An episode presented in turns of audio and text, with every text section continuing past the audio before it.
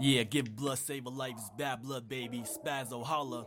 No, I'm rolling with Presley, how Bremer risky. Iced out, but keep it on the low key. Free up, you got weight, better show me. Gather up seven digits, then you can't approach me. Hello，大家好，这里是荔枝 FM 九六八零六三，我是主播满地葵花，很高兴再次和大家见面。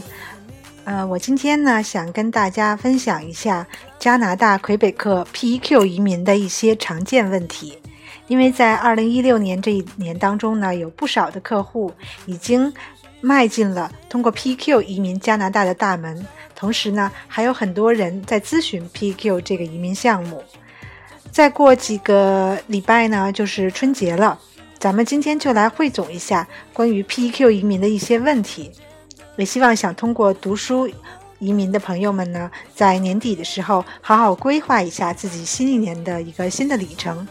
呃，没准在二零一七年呢，你也可以像其他人一样踏上移民的道路。那首先第一个问题就是 PQ 认可的学历有哪些呢？PQ 认可的学历包括一千八百小时的职业培训，还有本科、大专。研究生或 MBA、博士，这些都是被认可的，也就是说，毕业后都可以顺利移民的。那第二个问题就是在入读后，最快可以什么时候申请 PQ？最晚什么时候申请？那想要申请的同学呢，最早可以在收到毕业证书前的六个月就开始申请 PQ。也就是说，比如说你十二月能够拿到毕业证书，那么你在六月份的时候就可以申请了。申请了以后呢，就等于是把自己锁定在了一个安全的状态下。那到毕业的时候呢，再补交你的毕业证书。那最晚呢，不得超过收到毕业证书后的三十六个月。也就是说，最晚呢要在三年内毕业后的三年内递交申请。第三个问题就是 PQ 项目的处理时间是多久？多久能够拿到 CSQ？在移民局收到完整的材料之后呢，你会在不超过二十天的时间内，也就是大约两到三个星期左右，就可以收到 CSQ 了。CSQ 呢是魁北克移民批准的证明。它的全称是 Certificat de Selection du Québec，魁北克甄选证明的缩写。有了它呢，联邦政府才会接受你的移民申请。获得 CSQ，也就是表明魁北克省已经接受您的移民申请。接下来就是联邦政府的安全审查，以防止间谍背景的申请人进入加拿大，还有体检，检查你有无重大的传染性疾病。所以说。在你获得 CSQ 的时候呢，基本上已经获得了加拿大移民的签证。第四个问题就是读 training 培训类的课程需要申请实习工签吗？这个答案是非常肯定的，实习阶段需要申请实习工签。其实，在你收到录取函的时候呢，在各大教育局的 offer 上都会有一行字，就是说这个课程。必须要你申请一个实习工签，同时呢，在移民局官网上也做出了解释。如果你是学术类、专业类或是职业培训类，并且在符合 CIC 指定的教育机构学习，而你就读的项目呢需要工作经验，例如 Cooperate 实习等，你就需要申请工作许可及学习许许可。为了获得工作许可呢，你必须证明工作经验是完成你所就读项目的必要条件。可接收的证明材料包括学校证明信和课程说明。工作经验总时长不得超过总项目的百分之五十。如果你正在就读英语或法语的语言课程，或者是预科类课程，你并不符合申请实习工签的条件。所以说，在你就读职业培训课程的时候，如果你的项目里包含实习课程，那么你必须申请实习工签。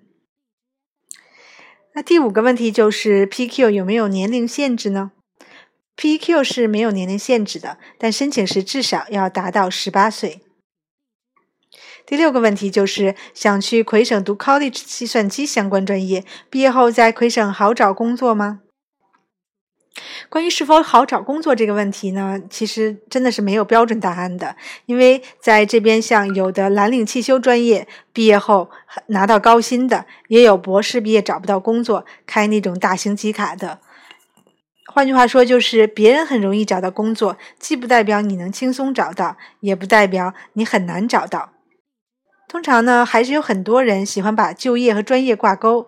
其实，即便是在中国，就业也要和你的人际关系啊、运气啊、相关经验、兴趣点、职业资格证书有关。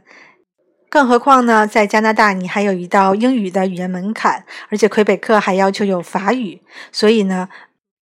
大可不必太过于依赖专业，毕竟那只是一个敲门砖嘛。那第七个问题就是，毕业后工作签证能拿到多少年？那如果你就读的课程在八个月以下呢，是不具备条件的；八个月到两年的课程呢，获得不超过学习期限的工签；两年或以上呢，通常获得三年工签。那在申请的一千八百小时课程呢，将获得三年的毕业工作签证。如果是申请符合要求的一千三百五十学时的课程，将获得一年的毕业工作签证。那符合九百学时的呢，将获得八个月的毕业工作签证。最后一个问题就是，到魁省读书以后，如果带着自己的孩子一起过去上幼儿园或者小学，是免费的吗？因为在申请 PQ 的。客户当中呢，有很多是大龄客户，他们会带着自己的子女一起来到加拿大。首先呢，小孩的父母需要持有有效的学习签证，孩子可以读书的时间的长度是与您这个父母所持的学签长度是相同的。学生呢，不用再去办理学生签证了。其次，孩子入读中学、小学可以免除学费。